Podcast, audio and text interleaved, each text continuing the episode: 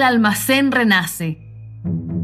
Casi no existe barrio en Chile que no tenga un negocio de abarrotes atendido por algún vecino o vecina. Ahí donde compras esa palta que faltó para la once, o te quedas cagüineando sobre algún vecino, o comentando el presente nacional.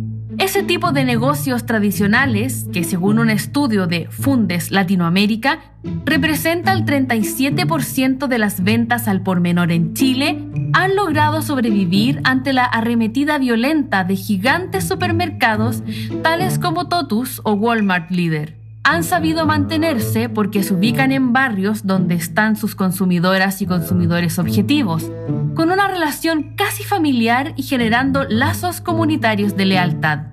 Esta demanda de sus compradores y compradoras se expresa en que el 55% de la compra de reposición se realiza en almacenes de barrio, según Fundes.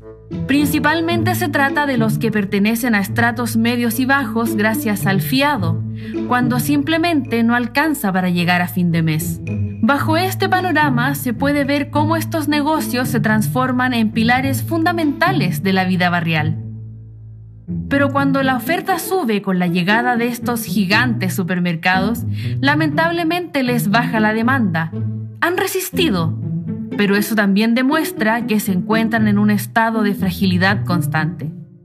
Esta situación se acrecienta en la periferia de las ciudades como por ejemplo Santiago, ya que varios negocios de barrio son el primer piso de una casa.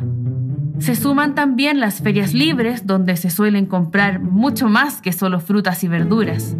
Cuando un supermercado como Walmart se posiciona en las periferias, entra a competir gracias a los bajos precios en relación con el minorista, llegando incluso a prácticas como el dumping, que es la venta bajo el precio normal con la intención de eliminar a las empresas competidoras apoderándose del mercado.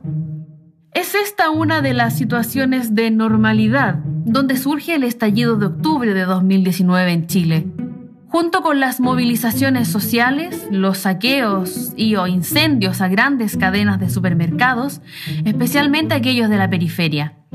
El primer temor de la población es el desabastecimiento, pero a algunos se les olvida que los negocios de barrio siempre han estado y que muy pocos sufrieron saqueos gracias al respeto que se tiene por estos negocios como pilares comunitarios.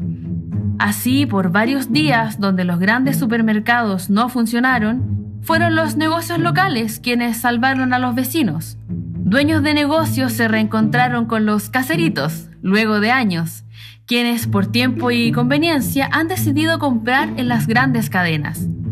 Pero saben que esta bonanza es solo una muestra de cómo serían las ventas si los grandes supermercados no absorbieran tanta clientela.